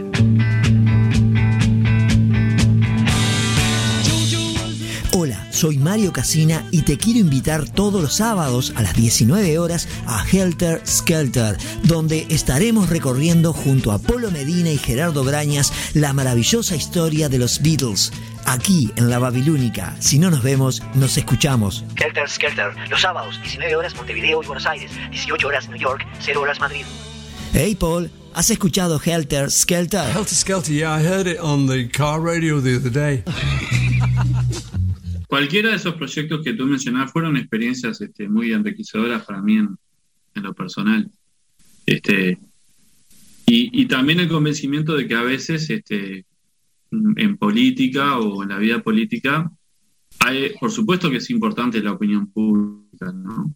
Supuesto. Pero también este, es importante de lo que estamos convencidos y de, y de, digamos, de nuestras convicciones más profundas. Eh, cuando comenzamos a trabajar el proyecto de despenalización de, del cultivo, la tenencia de, de cannabis, mucha gente estaba en contra de ese proyecto, ¿no? Y se decía que eh, íbamos a promover el consumo, eh, este, que en realidad el consumo iba a aumentar, ¿no? Eh, que, que era un riesgo enorme para la juventud. Y, y pasó todo lo contrario, ¿no? Es decir, hoy eh, se reduce el consumo, aumenta la percepción del riesgo del consumo de cannabis, eh, estamos prácticamente a mitad del mercado ya regulado. Eh, por supuesto que, que creo que ese proceso tiene que ir todavía más rápido de lo que está yendo, pero ninguna de las cosas terribles que se suponía que iban a pasar pasaron, ¿no? Y en el caso del matrimonio igualitario pasó algo parecido, ¿no? Se hablaba de la degradación moral de la sociedad, cuando en realidad este, de lo que se trataba era de darle la posibilidad a todas las personas de acceder a, a instituciones y a beneficios que el Estado eh, otorga también y poner en igualdad de derechos a, a todos, porque en realidad los derechos para este, completarse necesitan tener un punto de partida común, cosa que ese punto de partida no existe.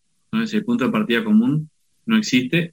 Y también entender que las discriminaciones de todo tipo afectan en la vida material de las personas. O sea, y, y allí este, realmente creo que hemos logrado eh, transformar gran parte de, de- de la cultura, ¿no? Y, y siempre decía, bueno, hay un historiador francés que decía que eh, los cambios culturales son los que llevan más tiempo en la sociedad, ¿no? Eh, los que- lo- los que se sí los que se procesan más lentamente no Fernando decía eso. Sí. entonces eh, me parece que, que dejan cosas buenas. También como decía otro otro político uruguayo siempre que uno inicia un movimiento probablemente se den movimientos contrarios no y, y- y reacciones y movimientos reaccionarios. Bueno hoy quizás estamos en un proceso de reacción eh, donde tenemos que eh, resistir en buena medida eh, a, sectores reaccionarios que quieren eh, ir para atrás con esas conquistas de derechos, con, ese co- reconocimiento que se logró, con ese, digamos, co- con ese posicionamiento del Estado para decir acá hay sectores que están siendo vulnerados en sus derechos y el Estado no va a mirar para el costado. Entonces, hoy creo que estamos en una etapa de resistencia, ¿no?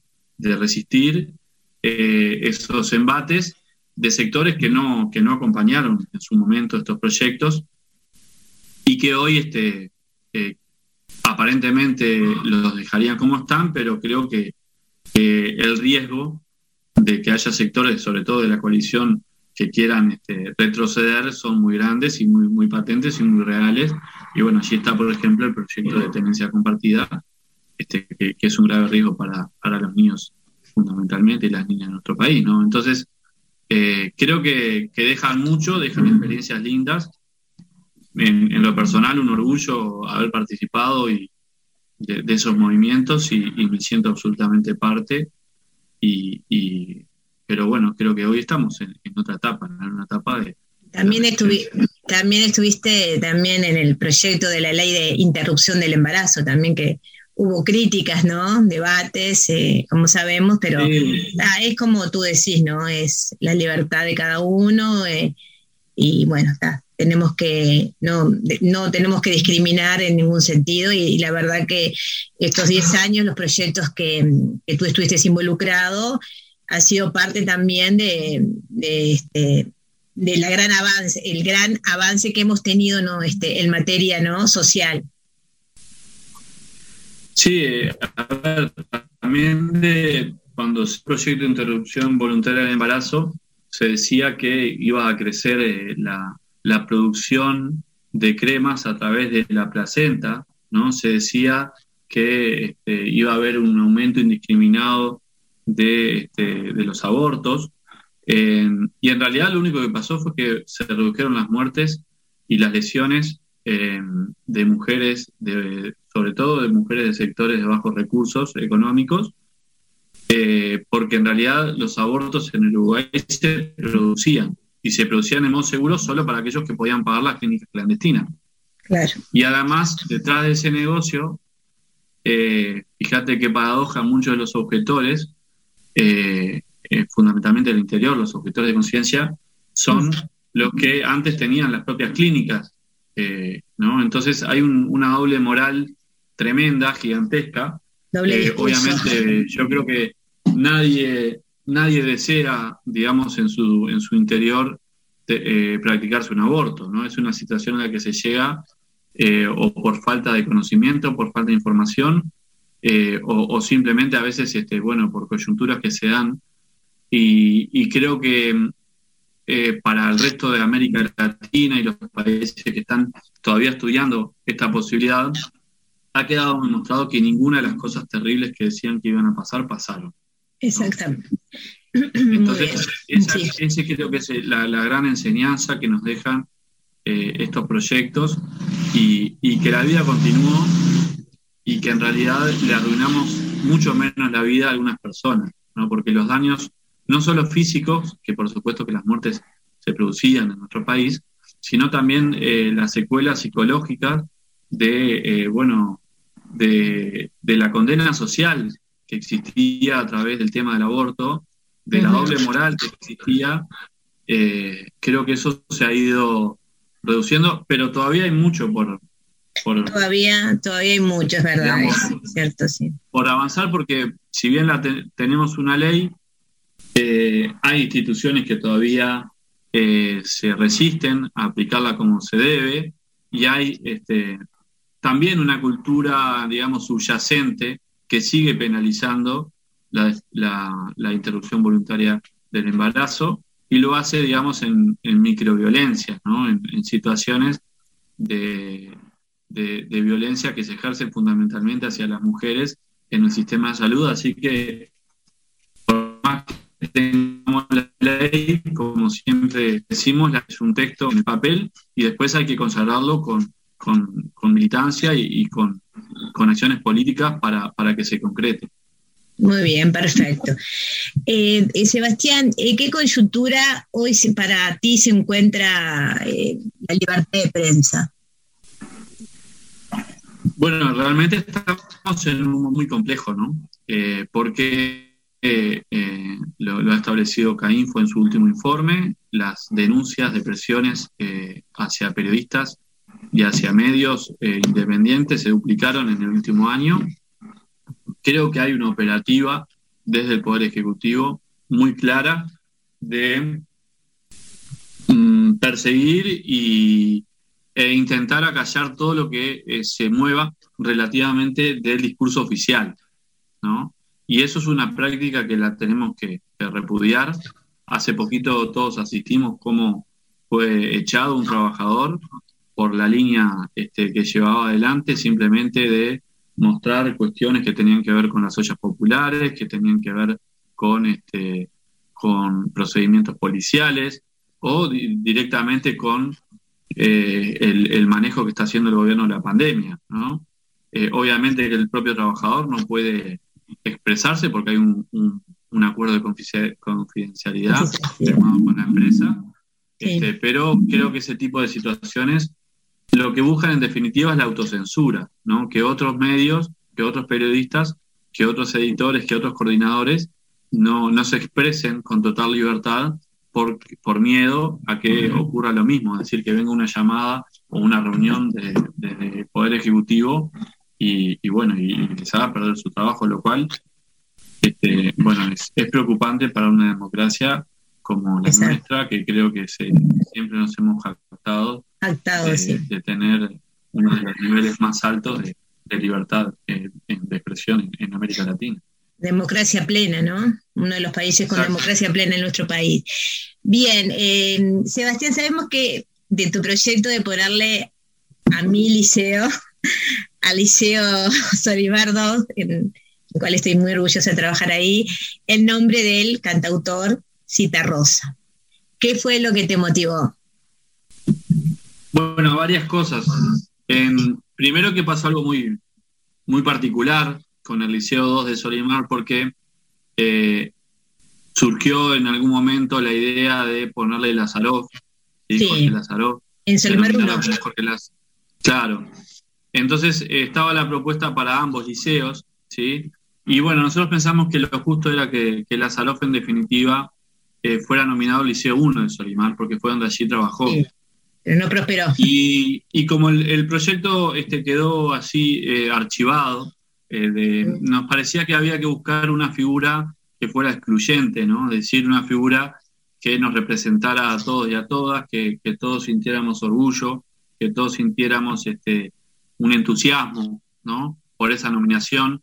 Eh, y la figura de Cita Rosa creo que reúne eso, ¿no? Es decir, reúne la identidad, reúne el compromiso, reúne la sensibilidad. Y, estábamos convencidos que iba a ser una propuesta que en definitiva eh, iba a encontrar el respaldo necesario en la comunidad como para que fuera eh, aprobado, para que las autoridades de la educación también lo aprueben y que en definitiva el Parlamento este, pueda cumplir uno de sus roles, que no, obviamente no es el único, pero es un rol que tiene el Parlamento, que es la nominación de los centros educativos, que está establecido, que, que es un- una potestad únicamente que tiene el Parlamento, y bueno, nos parecía que teníamos que ser proactivos, este, y por eso hicimos, hicimos esa propuesta, que bueno, que sabemos que, que ha caído muy bien en la comunidad, lo cual bueno, nos alegra, nos alegra muchísimo.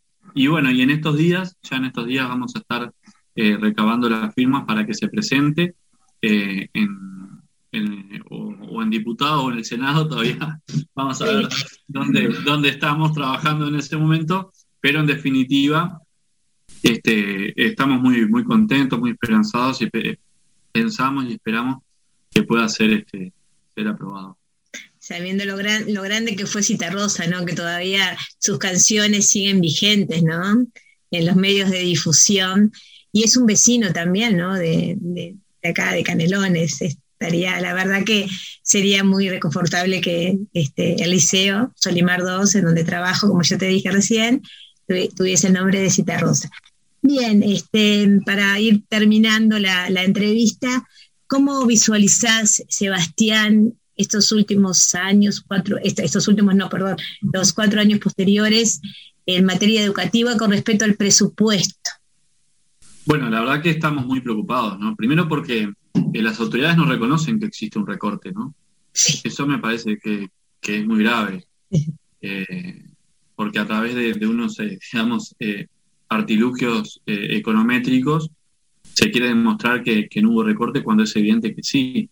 Y te pongo un ejemplo, la última vez que estuvieron las autoridades en el Senado llevaron una tabla comparativa con este, pesos corrientes. Y para los que, digamos, no saben qué quiere decir, significa los pesos sonantes sin tener en cuenta el, el paso del tiempo, que es la inflación. ¿no? Entonces, no se pueden comparar esos periodos este, sin considerar la inflación. Y, y lamentablemente los docentes lo saben muy bien porque es la primera vez en 15 años que eh, los precios suben un 10% y los salarios suben un 5%.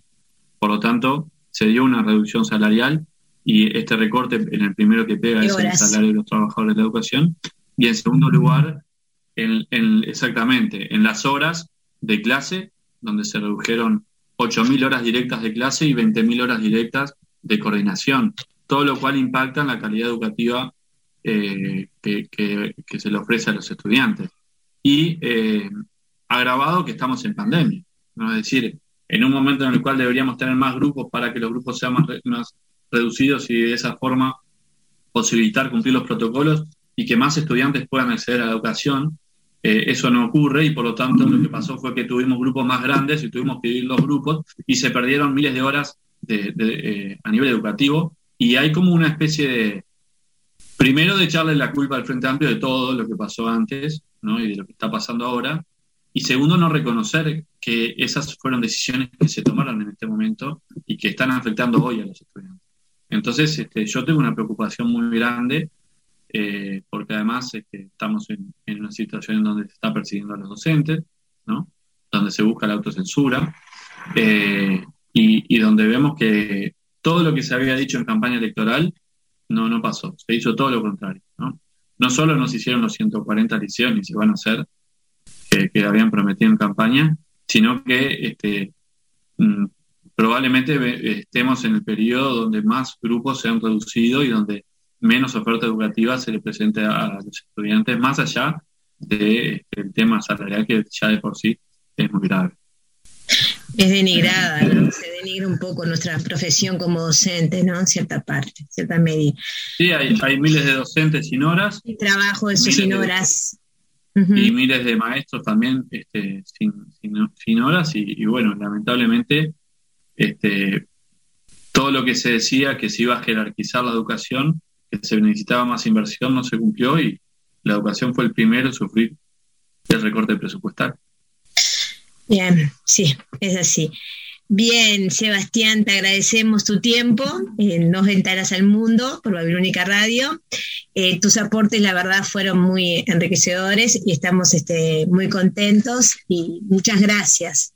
Un abrazo grande de Verónica Suárez y de Laura Peirano. Estamos a las órdenes y gracias y bueno, vamos a seguir adelante. Bueno, Laura y Verónica, muchas gracias y a las órdenes para, para cuando quieran conversar de nuevo.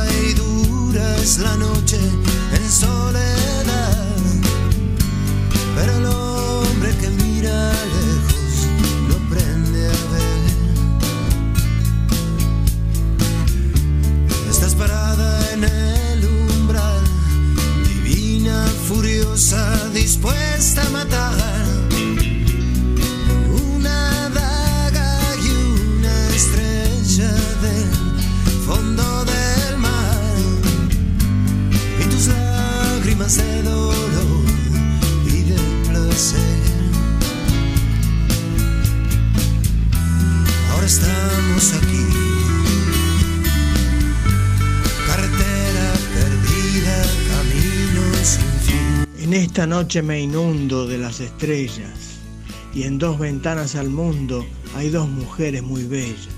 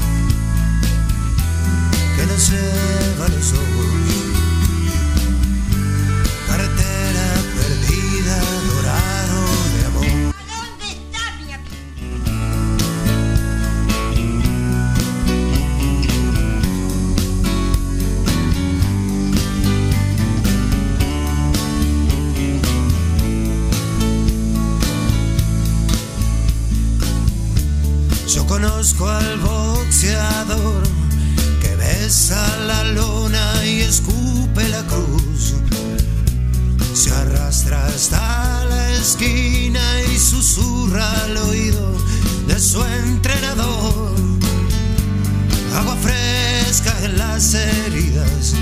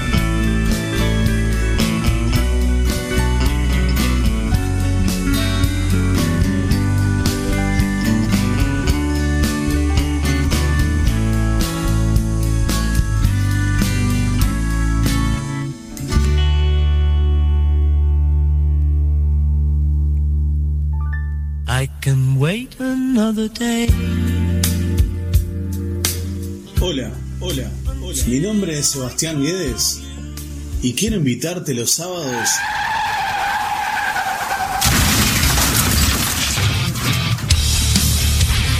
a día 32, acá en la Babilónica Radio. Día 32, los sábados a las 22 horas. Si no nos vemos, roqueamos. Los sábados, 22 horas, Montevideo, Buenos Aires. 21 horas, Nueva York. 3 de la mañana, Madrid. Trasnochamos, trasnochamos.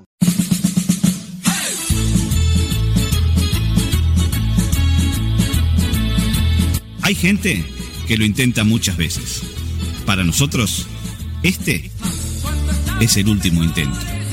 Luis Miseli y Jorge Melgarejo te esperan todos los sábados de 20 a 22 horas para compartir lo que tengan a mano. Aquí, en Babilónica Radio. Si no nos vemos, nos escuchamos. El último intento, todos los sábados a las 20 horas de Montevideo y Buenos Aires, a las 19 horas de New York y a la 1 de la madrugada de Madrid, por www.lababilúnica.com. Hola, soy Gerardo Brañas y te quiero invitar este sábado y todos los sábados a las 19 horas a Helter Skelter, donde recorreremos la maravillosa historia de los cuatro genios de Liverpool. Acá, en la Babilónica Radio. Si no nos vemos, nos escuchamos.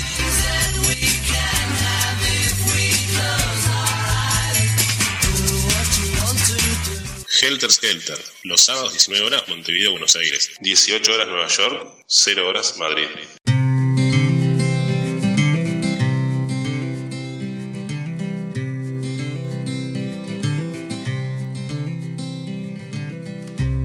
Que el blanco sea blanco, que el negro sea negro,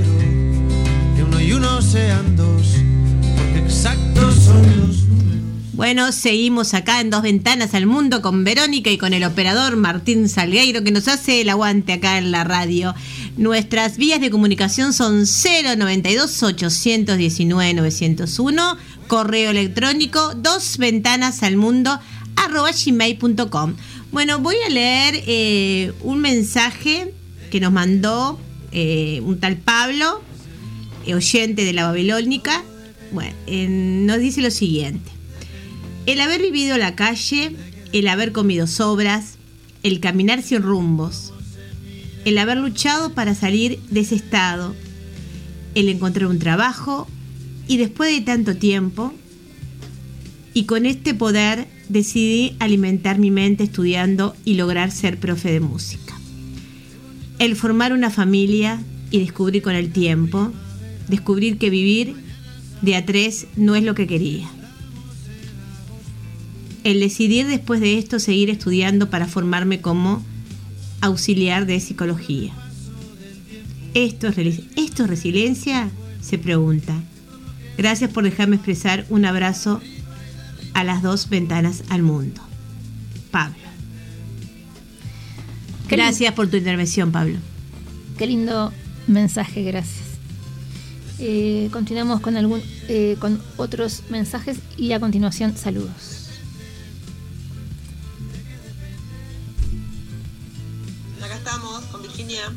Escuchando y en el local tomando mate. Gracias, Sandra y Virginia. Bien. Eh, saludos a, sí, justamente a Virginia de Solimar. Eh, también un saludo muy, muy especial eh, para Solange Texeira, que, se, que la verdad que se ha emocionado por el tema tratado hoy sobre resiliencia, que supongo que no debe ser la única. También saludos a Rina, a Virginia, a. Meli y Sandra Rodas, a Pablo que, que acaba de dejarnos un hermoso mensaje, a Marcelo Mediza que el día de ayer cumplió años y dos días antes a David Martínez el día 9 de junio. Un beso muy especial y un ab- abrazo muy fuerte a Delma La, La Cuesta. Cuesta. Eh, también a las personas y familiares de que nos escuchan desde España. También a Sara y Carlos, a Valeria Toledo, a Adrián. Y quiero agradecer también a, mm, a Sebastián Sabini, el diputado Sebastián Sabini, por concedernos esta entrevista. Muchísimas gracias, Sebastián. Y un beso este, muy grande también para todos este, los compañeros de, del Liceo de Solimar, para Fernando también, para el concejal Fernando Droco, para Virginia, Virginia Puyares y para todos los, los oyentes que no mandan mensajes, pero que nos están escuchando. Tengo mensaje también para Montserrat. Saludos para Montserrat también que está escuchando. Para Leonardo Fregni que también está escuchando. Para Fabián Toñasolo que también está escuchando. Para Ángel Gallero que también está escuchando. Para el presidente de la radio Santiago Mampel que también está escuchando.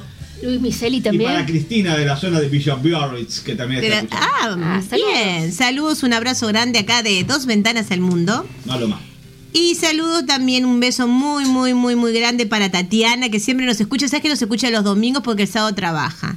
Le mando un abrazo grande. A Valeria dijimos, a Daniela, a Maxi también, a Federico de la Torre, que también lo vamos a tener, este, Vero. ¡Levantate, Maxi! Eh, ahí, ahí está, vamos arriba, Maxi, levantate. Y bueno, y a todos los oyentes que, eh, bueno, y a toda la familia de Mercedes que nos escucha de España, que nos está escuchando, amigas, familiares, les mandamos un fuerte, fuerte y cálido abrazo de Vero y Laura, de quién más. Y también vamos a nombrar al operador querido que nos mira de reojo, Martín Salgueiro, que siempre saca las fotos y me agranda la pantalla cuando Yo saca la foto. escucho. Y, a- y a- y además de escucharnos eh, y, y ser un oyente fiel, intenta solucionar algunos, algunos problemas técnicos que a veces se presentan, como hace un rato este, con, eh, con la página del programa. Pero ¿sabes una cosa, Vero? ¿Qué?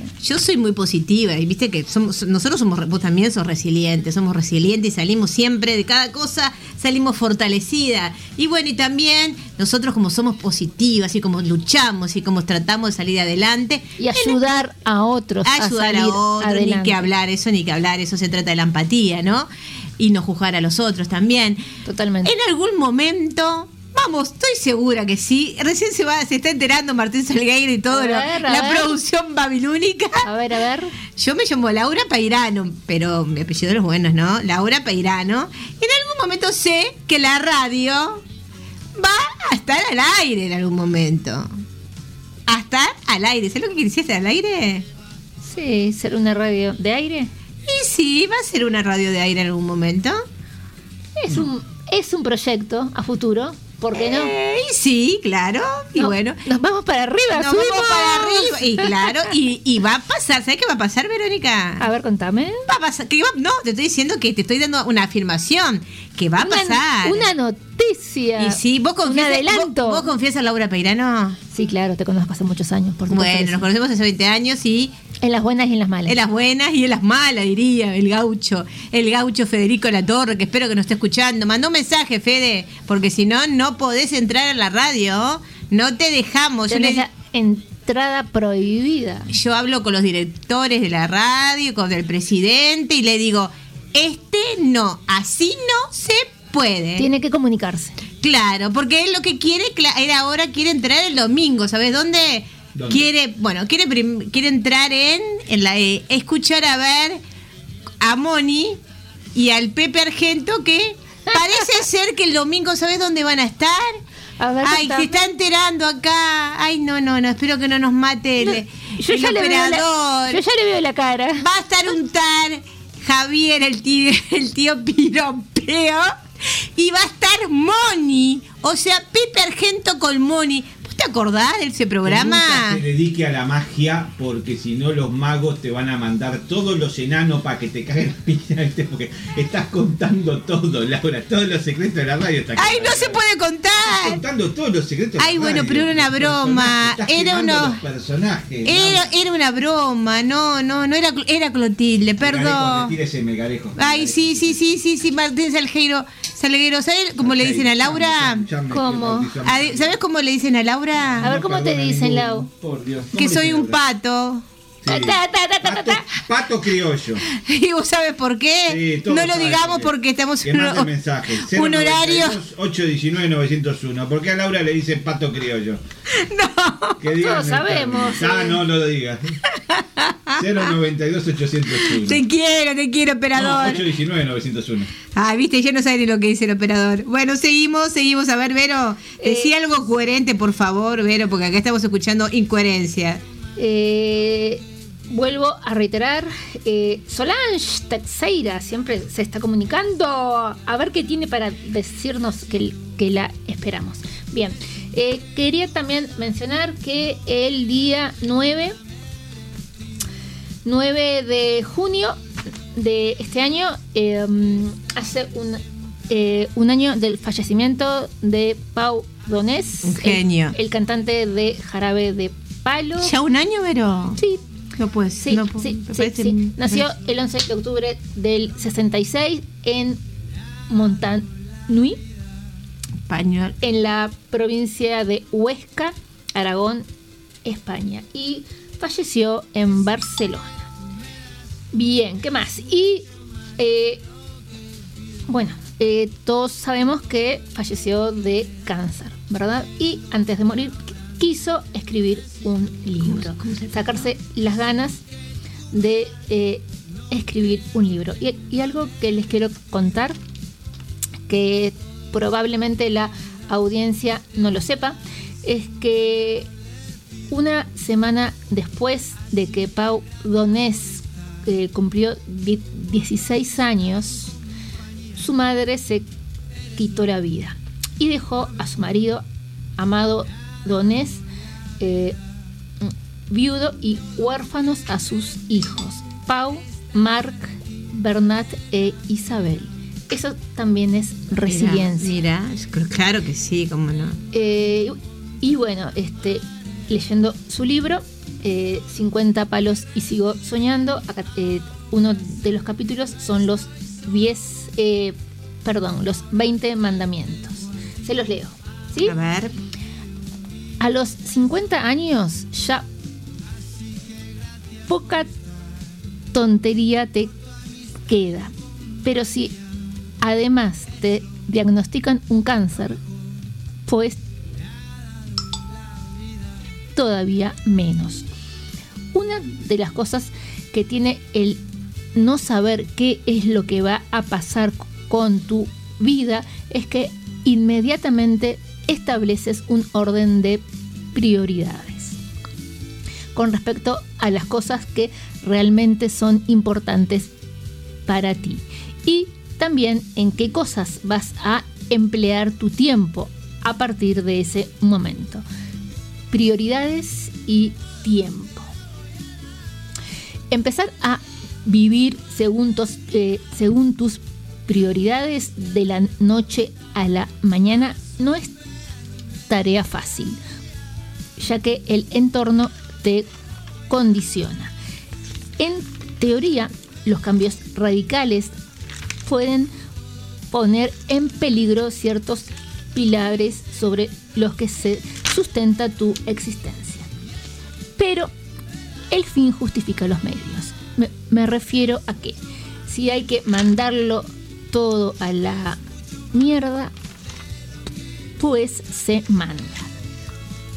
Por muchos principios que tengamos, por muy claras que veamos las cosas, el día a día nos mete en un bucle en el que fácil perder, en que es fácil perder de vista tus, tus convicciones, tus creencias más férreas. Por lo que cuando te pasa algo muy fuerte, hay que aprovechar y replantearse seriamente el asunto.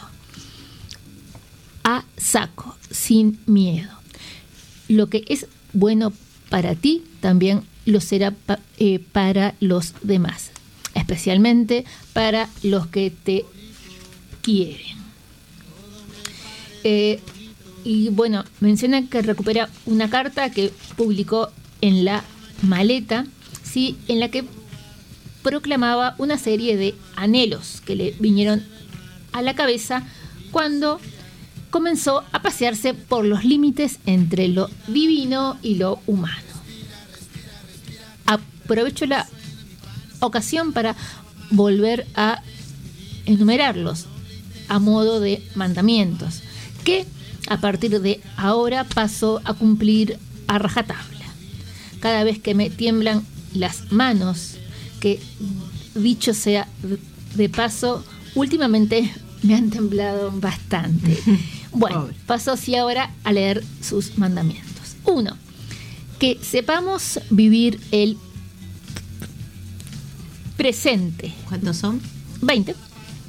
Vamos, ¿Vamos a leer de cada una? ¿Te parece? Dale.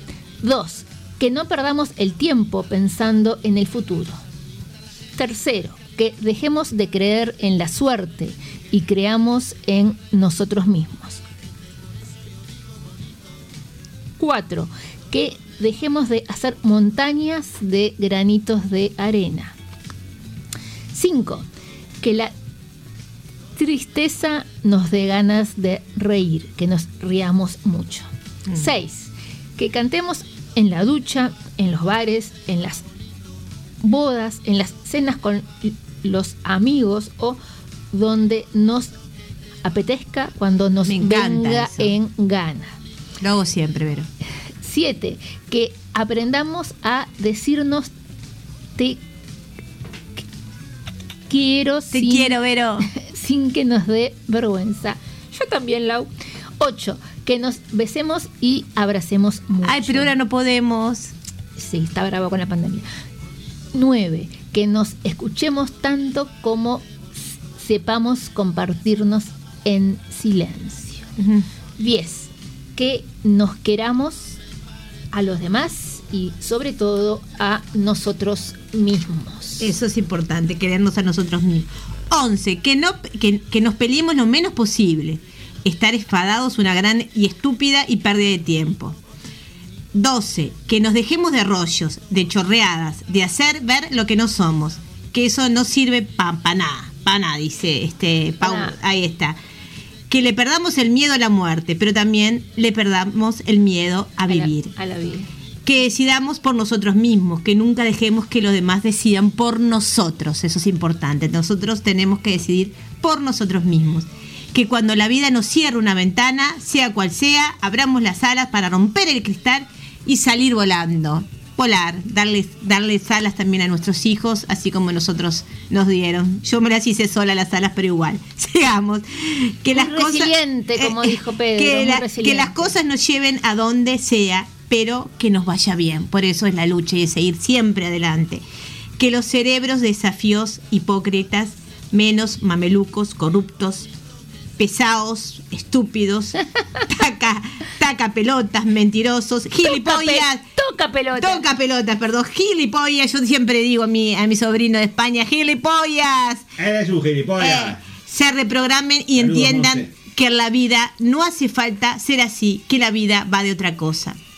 Que las penas, puñaladas y el mal tiempo, buena cara o mala, que tampoco pasa nada. Que la vida sea siempre un sueño. Siempre tenemos que soñar para salir adelante y siempre tenemos que, que mirar... eh, Hacia adelante. Hacia adelante, bien. Y Hacia el fin, horizonte. Hacia el aire, como, di- como decía Galeano. Galeano, mirar hacia el horizonte y siempre seguir adelante. Y como concluye de- el 20, man- el este, vigésimo mandamiento. está, perdón, sí. Y en fin, que la vida le demos calidad. Porque belleza sobra. Y perdónenme, acá en la radio, a la radio babilónica y sobre todo en dos ventanas al mundo, belleza sobra. Pero de corazón, de corazón estoy diciendo este Martín Salgueiro. Quería también Esta agradecerle. noche me inundo de las estrellas y en dos ventanas al mundo hay dos mujeres muy bellas. Bueno, Gracias, Javier. Gracias. Javier Cónsula. Pero el tema que viste que la cuarentena no, también un poco nos hizo mm, tener un poquito de kilos de más. Eh, y otra cosa, y ya, ya sigue mi, mi compañera.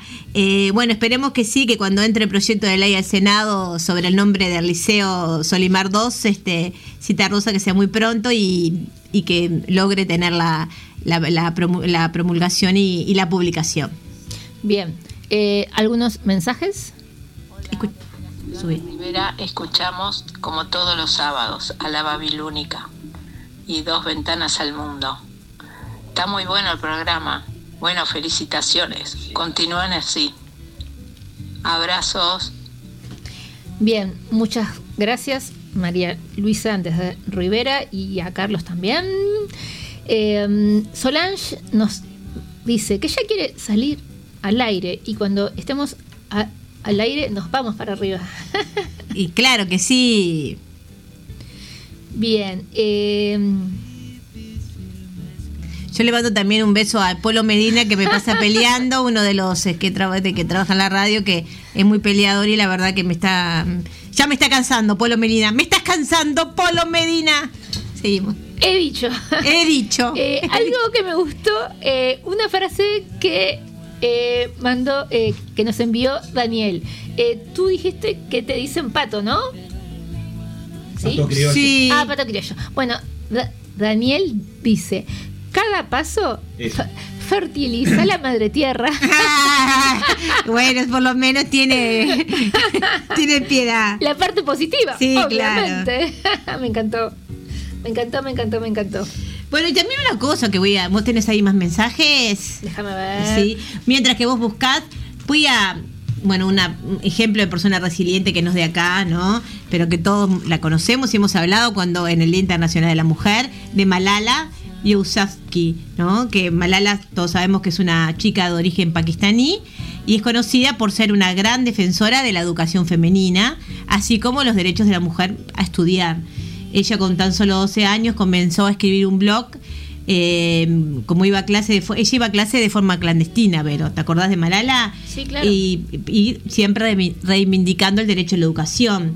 Ella, ya sabemos lo que pasó, le dispararon, un grupo de, bueno, este, de terroristas, logró sobresal, eh, este, logró Sobrevivir. sobrevivir, bueno, y de ahí este, ganó un premio también, eh, premio Nobel eh, por la ONU, y a- hasta ahora sigue siendo, con 17 años, una defensora de, de que las niñas tengan todas derecho a la educación, porque en ciertos países las niñas no pueden concurrir Estudiar. A la escuela. Bien, eso es un ejemplo también de resiliencia que pese a todo lo que pasó y todas las limitaciones que tuvo, ella siguió adelante y eso es lo que queremos también nosotros para todos los oyentes y también para todos nuestros educandos, nuestros alumnos que tanto queremos y que sigan adelante. Exacto. Eh, en relación a lo leído y a la fecha de fallecimiento de Pau Donés, quiero comentarles que se puso a la venta eh, camisetas para recaudar for- eh, fondos que se inver- invertirán en la investigación y la lucha contra el cáncer en el marco de la Fundación CRIS. Y la, camis- y la camiseta tiene el logo Vivir es urgente. Ah, qué lindo, de verdad. Eh, la pueden comprar por internet, eh, por correos de España. Búsquenlo en la página de correos de, eh, del país, de, eh, bueno, de España. Un abrazo muy grande y que la queremos muchísimo a Montserrat de Barcelona y a toda su familia. Un A- beso grande también a Sandra Escames. A Mauricio, a Correos, Nuria. Se llama correosmarket.es. Gracias. Era Muchas gracias, muchas gracias. Market con K, correo, punto. Correos Market con K. Pero no va con punto. Correos. Mm, Acá no me figura. Acá me, corre, me figura correos market con K Claro. punto es. Eh, pronuncie la S, porque los canarios no pronuncian la S. Cor- según. Entonces, correos market punto es. Market con K. Con K, claro. Y además eh, les comento que la, la frase vivir es urgente eh, la, está hecha en diversos en las diversas lenguas que se hablan en España, ya sea en gallego, en catalán, Está hecha en castellano, en catalán, en galego, en euskera. en euskera también. Ah, en catalá, en gallego, ya lo dije, euskera, castellano, está eso. Y sale alrededor de los 26 algo euros. euros. Alrededor de 26 euros más el envío, ¿no? Yo creo que me la traigo. Bueno, me encantaría tener esa remera. Buenísimo, Vero, pedí. Y además, este, Trancando la tarjeta ya mismo. No, tranque la tar- Ah, A mí me la ¿estamos al trae.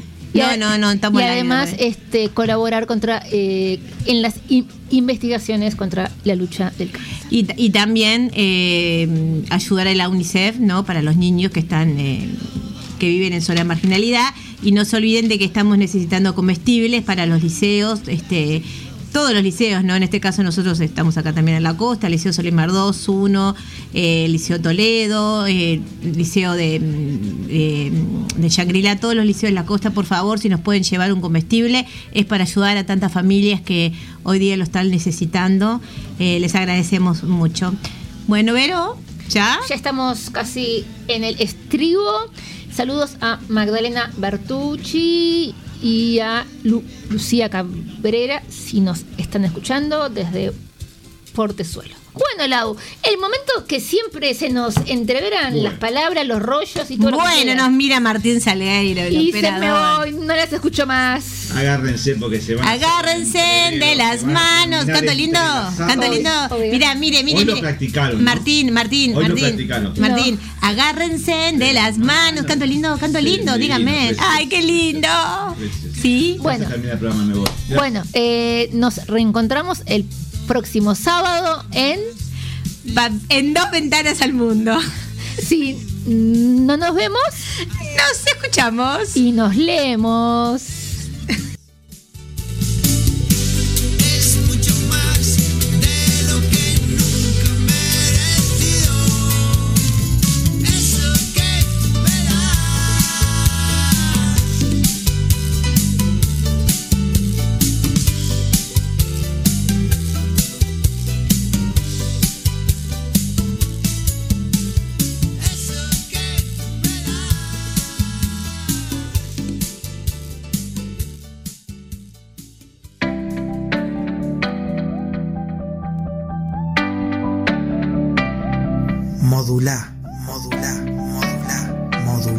Tus oídos. Somos la Babilónica Radio. Existen varias radios, pero la babilónica es única. Proba. Babilónica. Tu radio. Tu compañía. Iniciando sesión. En los oídos. En tu vida. El sonido conectado a tus oídos. www.lababilónica.com Sonido urbano.